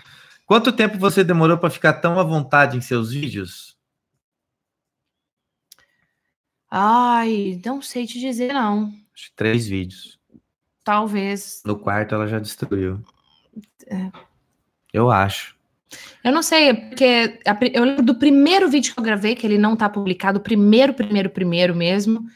Tava eu e uma amiga na sala, eu liguei a câmera, olhei para a câmera e falei, porque eu não pensava na câmera, eu pensava na pessoa que assistiu o vídeo. E essa é uma técnica que, inclusive, tem no efeitual. Você está gravando para uma pessoa, não para uma câmera. E é por isso que você tem que se conectar com a pessoa. O que você acha de uma pessoa que não consegue se expressar em público? Eu penso que ela sofre e que ela perde oportunidades. É verdade. O que você acha de uma pessoa que não consegue. Ah, já foi, Gabi, você não marcou. Vamos lá. Alguma vez, depois de você ter apresentado, já teve vez que você já ficou em dúvida se tudo que você passou foi realmente impactante para o público? Tudo que você fala não é 100% impactante para o público. Para algumas pessoas, uma coisa vai chamar mais atenção, para outras, outro ponto que você falou. Mas eu nunca tive essa dúvida, não. Tem uma coisa legal que a gente fala. Ele não aguenta. Não, que, mas é porque a experiência. uma vez eu montei um treinamento e que ela falou assim: Meu Deus, esse treinamento aqui dá para você. Vão ser quantas horas? Umas 30 horas? falei: Não, é uma manhã de treinamento. Ela falou: Você tá louco? Isso aqui tem conteúdo. Só esse primeiro tópico aqui já serve para essa manhã de treinamento. Então, quando você faz essa pergunta, se você ficou com dúvida se o público absorveu ou não, cuidado, às vezes você está é, descarregando uhum. muita coisa e realmente não vai ter um aproveitamento. E às vezes menos é mais. Exatamente, pega o menos e aprofunda que vai dar bom. Você gosta do que faz? Qual o seu propósito de vida? Você é feliz com tudo isso? Eu amo o que eu faço, tanto que eu faço de graça. estou fazendo aqui para você nesse momento, você não está pagando nenhum real para ter acesso a esse conteúdo, eu pago. Eu pago energia, eu pago imposto, enquanto empresa eu pago funcionário, eu pago a câmera que eu estou utilizando, mas você tem acesso de graça. Então, sim, eu amo o que eu faço. Eu sou muito feliz fazendo o que eu faço. E qual é o meu propósito? Meu propósito, ele aparece todo dia na tela do meu celular, que se eu me esquecer, tá lá para eu lembrar, que é assim: meu propósito de vida é ser uma líder autêntica para inspirar as pessoas. Peraí, vou ler. Vou ler, vou ler. Ana, sábado você vai estar aqui, hein? Aí você me conta qual é a real da Gi. O propósito da minha vida é ser uma líder autêntica para inspirar e transformar as pessoas de forma profunda e divertida. Vírgula. Começando pelos meus filhos. Uau! Você acredita que está sendo abençoada ajudando outras pessoas através da mídia, da internet? Eu acredito que eu sou agraciada por isso e corajosa ao mesmo tempo, porque quando a gente vai para a internet, tem pessoas que vão gostar e tem pessoas que não, mas eu foco em quem vai usar aquilo para o bem. O que te motiva a desenvolver, treinar as pessoas? O conhecimento que eu tenho da psicologia pode transformar a vida de uma pessoa se ela aplicar 2% do que eu sei, 1% do que eu sei. E me calar com esse conhecimento todo é proibido. É um pecado, então não posso. Qual o seu maior medo? Perder meus filhos. Ué, meu maior medo. Entendi. Você é rica? Não é perder o marido, gente. Desculpa. Tá fudido, né? Oh, desculpa. Mas meu maior medo é perder meus filhos. Você é rica? Eu sou rica de eu amor. Sou rica. Eu sou rica de saúde. Eu sou rica que eu tenho minha família. Eu sou rica que eu tenho um monte de conhecimento. Eu sou muito rica. Por que você dá esse curso gratuito e grava tantos vídeos? A gente já falou o propósito disso, mas. Eu gravo por, e por isso que eu falei, eu não, eu não consigo pensar na possibilidade de guardar o que eu sei. E nem todo mundo pode pagar a formação efeitual, nem todo mundo pode pagar a minha melhor versão, é, nem todo mundo pode pagar um psicólogo clínico. Então, se a pessoa aplicar o que tem no canal do YouTube, por exemplo, de graça, mas ela aplicar a vida dela melhora, a oratória dela melhora. Ah, ela consegue o que ela quer. Lembrando que a gente apoia muito a, a psicologia, então a gente recomenda muito Sim. que você descubra, conheça e faça as mudanças necessárias, né? É, onde que eu tô? Aqui. Aí não, calma. Você escreve os textos antes de falar? Se sim, como fica tão natural a sua fala? No momento que está falando, você está lendo? Como fico, como fico lendo? Não parece que tenho segurança no que falo. É, como é que você consegue? Eu escrevo, não linha por linha, mas eu faço um roteiro, eu ensino isso certinho no efeitual. Mas alguns vídeos, por exemplo, os vídeos do workshop apresentação de impacto, do workshop minha melhor versão, são escritos vírgula por vírgula. Porque eu, eu quero que a pessoa que participou de um tenha o mesmo a mesma aula do outro. E é impossível a gente fazer igualzinho sempre, é impossível. Então é escrito vírgula por vírgula, mas eu escrevo do jeito que eu falo. Porque quando a gente vai escrever, às vezes a gente é mais formal. Então, por exemplo, você estará domingo na sua casa? Mas a gente não fala assim. Eu falo, você vai estar na sua casa domingo? Eu escrevo desse jeito. E quando eu preciso pensar mais, eu coloco três pontinhos, eu dou mais espaço, enfim. Essa é boa, Gislene. Prepara o coração aí. O que te faz acreditar que esse treinamento online poderá me levar a alcançar meu objetivo de ser autoconfiante e ter excelência em palestras? Pesquisas. É assim? É, pesquisas, cases de sucesso, aplicação prática. Não é algo que eu tirei de um livro e resolvi compartilhar com você. Isso eu estou falando só do workshop, porque essas perguntas vieram do workshop. Eu não estou falando nem do efeitual tá? Mas se você aplicar o que você aprender na aula, você vai ter resultado, porque é pesquisa, pesquisa prática. Pode falar o nome das pessoas aqui do Instagram? Pode? Então a gente vai entrar agora na última fase de perguntas, que são as perguntas que vieram do Instagram, ontem do box que você colocou. Sim. Então, se você acompanha a Gi lá no Instagram, Gislene Esquerdo, todos os domingos ela faz um story colocando um box lá de perguntas para as lives. Meu celular. Vou fazer ao mesmo tempo no Instagram. O quê? A live. Por quê? Porque sim, as perguntas vieram do ah, Instagram. Ah, entendeu. Então você pode entrar lá que tem. Vamos lá. Pera o box pergunta. Fala, Gabi. Ah, tá. Liga ali para mim. Desculpa, família Uau. Agora você está ao vivo? Instagram, estamos ao vivo neste momento, mas já estamos no final da live do YouTube. Eu deixei o link para você poder assistir a live completa. Mas agora, em especial, eu vou responder as perguntas que foram feitas através do Instagram. Então, vamos fazer a live ao mesmo tempo aqui. Então, vamos lá. Pergunta da Tamires e da Clélia Costa. Como você se organiza? Gravar, ter ideias, família. Tenho, e aí a é. Clélia coloca ali, né, a organização da vida pessoal e a vida profissional. Eu tenho tudo na minha agenda. Tudo, tudo, tudo na minha agenda. Horário para eu ir no Muay Thai, tá na agenda. Horário para eu fazer meditação, tá na agenda. O horário que é separado para eu tomar banho, me arrumar, secar o cabelo, me maquiar, não está na agenda, mas está em branco, aquela lacuna é para fazer isso.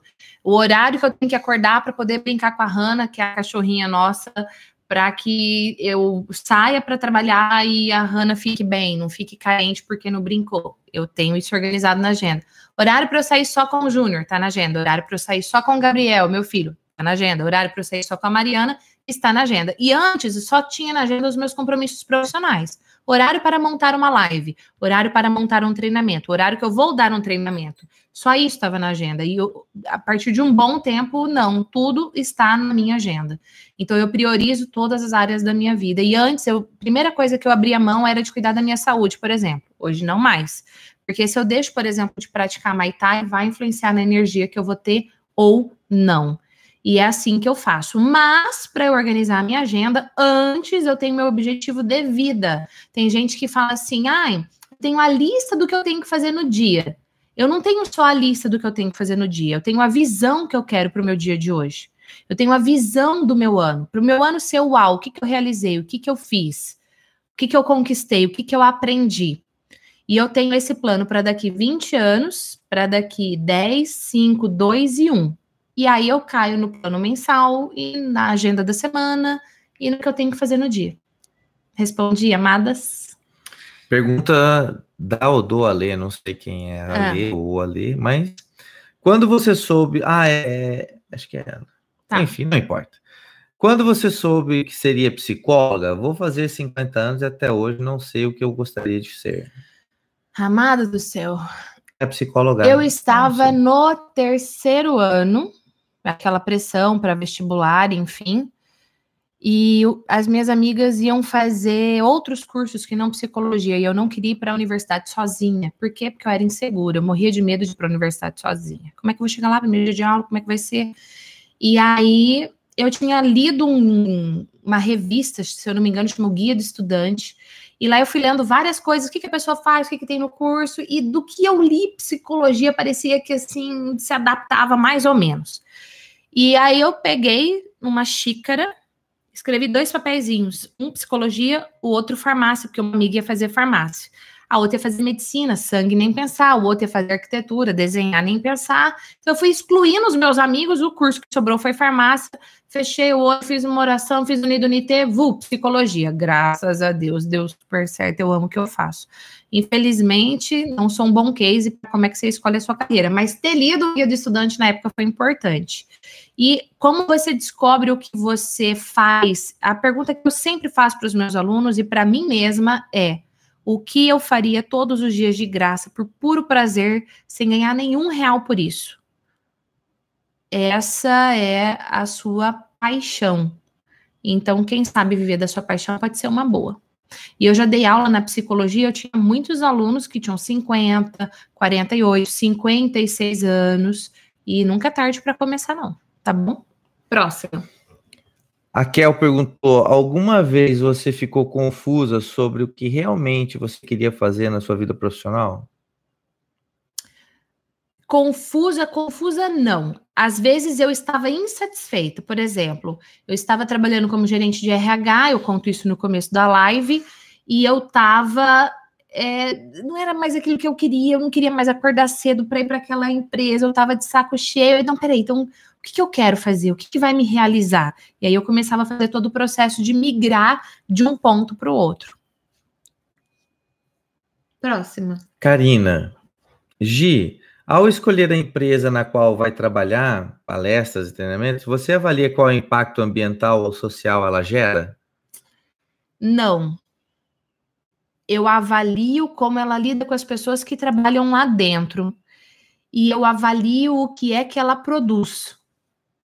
Então, se há uma empresa que, sei lá, produz, por exemplo, bebida, é, eu falo, putz, eu quero trabalhar com essa empresa, olha só o que ela produz, não sei o quê. Tô dando um exemplo qualquer, tá? Não, não quero. E aí, mas as pessoas que estão lá dentro estão sofrendo com determinada coisa. Aí se falou das pessoas, meu coração amolece. Daí provavelmente eu vá.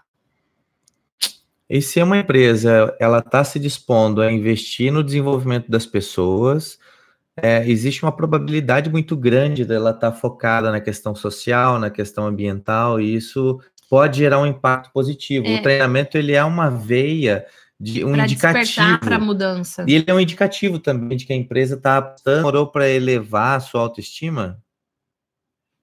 Anos. E eu elevo todos os dias. É. Porque se eu fizer os hábitos que, por exemplo, eu falo no teste de autoestima é, ou nos vídeos de destruidores de autoestima, ela vai ficar para baixo. Então eu tenho que todos os dias, anos, é um exercício diário. Não é uma coisa que eu fiz uma vez e mudou para sempre. É igual escovar o dente. Se eu ficar sem escovar o dente, eu fico bafuda. Assim. Você se curou, a Vanessa está perguntando assim, ó, você se curou e conquistou seu autoconhecimento sozinho ou com processos ter e terapias? eu conquistei aplicando a psicologia. Eu tive a sorte, eu vou dizer assim, de fazer psicologia.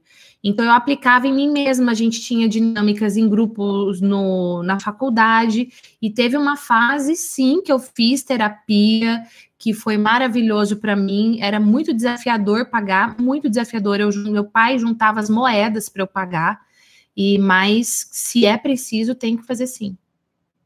E não tem nada de errado em pedir ajuda. Tem tudo de muito certo, inclusive. Tem uma pergunta da Márcia que eu gostei muito, que é a seguinte: hum. E quando você está falando, lança uma piadinha sutil hum. e a assistência é fria ou não entendem, é triste e desgastante. É necessário muito jogo de cintura para voltar ao assunto sem perder o rebolado. Amada, e aí, ah. fala aí, você é a rainha da piada, né? Hum, se você fez uma piada e não teve o retorno do público, é porque você fez a piada para você e não para o público. Se você faz a piada para aquele público, tem graça. Se não, não. Por exemplo, a palestra do Mairo, ela tem várias piadas. Para aquele público é engraçado se ele for fazer a mesma palestra igualzinha para um outro público, pode ser um tiro no pé. Então, provavelmente você fez a piada para você e não para o público. Daí acontece isso. Lisângela está perguntando assim: ó, você precisou abrir mão de alguma coisa para chegar onde está hoje? Sim, eu abri mão muitas vezes de estar com minha família, abri mão de dormir. Eu lembro uma vez que eu fui dar aula no MBA em São Paulo e eu fiquei terminando de montar a aula até três e meia da manhã. Só que quatro horas o meu despertador tocava que eu tinha que ir para o aeroporto. E eu dormia, o, eu, a gente estava morando com a minha mãe, eu falei no começo da live, porque meu pai tinha falecido, enfim, e eu trabalhava no quarto. E o Júnior, por exemplo, ele odeia som de teclado de computador. Por quê? Porque ele dormia ouvindo isso. E ele ficava emputecido com esse sonzinho aqui, entendeu? Mas é porque eu estava trabalhando, né? E, então eu já perdi, tive que abrir mão de muitas e muitas coisas mesmo. Qual é a sua atual estratégia para criar conteúdo? O jovem Paulo quer saber. Qual a estratégia para criar conteúdo? Ai, Paulo, eu falo do que eu amo, eu falo do que eu vivo, eu falo do que eu estudo há anos, e eu penso assim: esse vídeo que eu vou fazer, por exemplo, vou pegar o vídeo de estresse que eu fiz uh, no canal nos últimos tempos aí. Esse vídeo vai agregar valor na vida da pessoa? Esse vídeo honra o tempo da pessoa? Honra, então eu vou fazer. Esse vídeo, é, por exemplo, o vídeo de estresse, ele não tá ligado a nada que eu vendo. Eu vendo um curso para desenvolvimento pessoal, autoestima, autoconfiança e relacionamento, e o outro curso, a formação efeitual para dar palestra, nananã. Mas tá ligado ao que eu estudo? Tá. Tá ligado à psicologia? Tá. Tá ligado à neurociência? Tá. Eu sei que isso é verdade? É. É ético? É. Vai contribuir na vida da pessoa? Vai. Então eu vou gravar. É essa a estratégia para o conteúdo da Gi. Depois, se você quiser saber alguma coisa mais específica, o Paulo fala bastante disso, né? O Paulo uhum. Cuenca. E ele vai estar no Sobre linha editorial, enfim, várias coisas. Tamires perguntou, fez outra pergunta e é assim, ó, tem dias que você não quer saber de nada, ou mesmo cansada faz as coisas? Tem dia que eu tô mais cansada e aí eu me resguardo um pouco mais. Ou, por exemplo, nesse, nessa semana a gente tem um evento presencial aqui. Na quinta-feira eu vou, eu vou, eu preciso dar uma diminuída para sábado, domingo e segunda eu conseguir ter alta performance. Mas é, eu não me lembro de um dia que eu fiquei assim, sem vontade de nada. Quando eu tô sem vontade de nada, eu fico lendo o dia inteiro, por exemplo. Ou eu fico com os meus filhos o dia inteiro. Então, sem vontade de nada, sem fazer, não, não, não, não sei. Henrique, que é aluno nosso, disse assim: ó, Gi, o que, que você acha sobre fazer curso de psicanálise? Seja sincera, como sempre. Ah, penso que é melhor fazer psicologia e depois fazer uma especialização em psicanálise. Pé. Ponto. Ah, é Monet? Monet?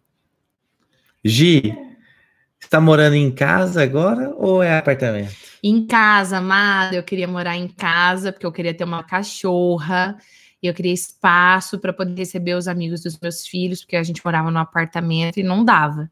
E agora estamos morando numa casa que cabe cachorro, cabe os amigos dos filhos, uma beleza. E dá bastante trabalho para limpar.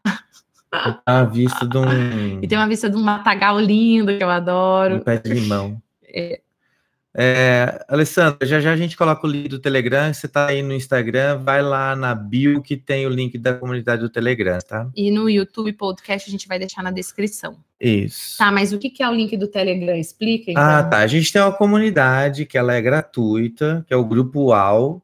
Ele serve para a Gislene informar o que está acontecendo, sobre matrículas de curso, sobre conteúdos novos.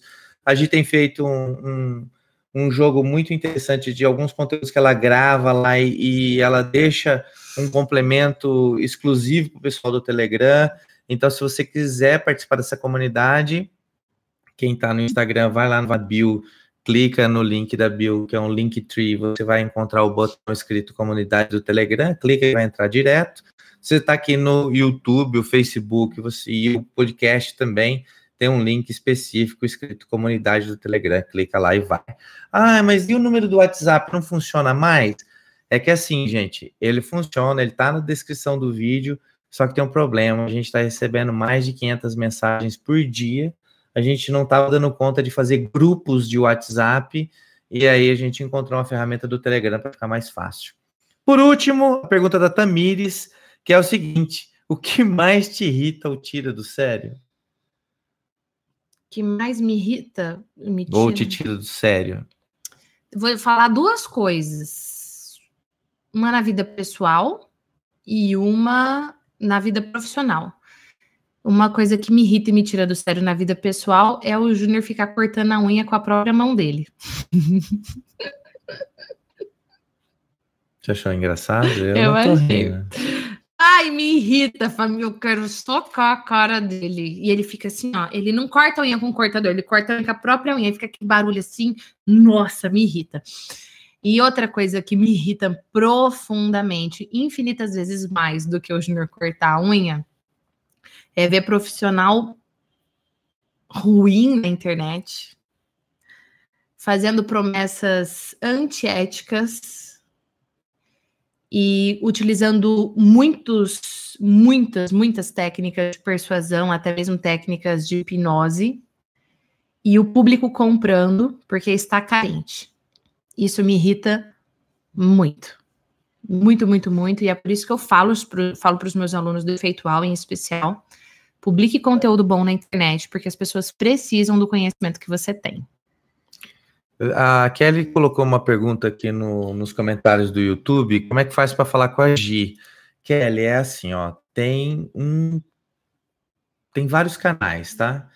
A gente, quando eu falei do WhatsApp, que a gente. Pode mandar e-mail, né? Que a gente não está usando, não é que a gente não está usando, a gente não está fazendo mais grupos no WhatsApp. Então, quem chega no WhatsApp, a gente manda o link da comunidade.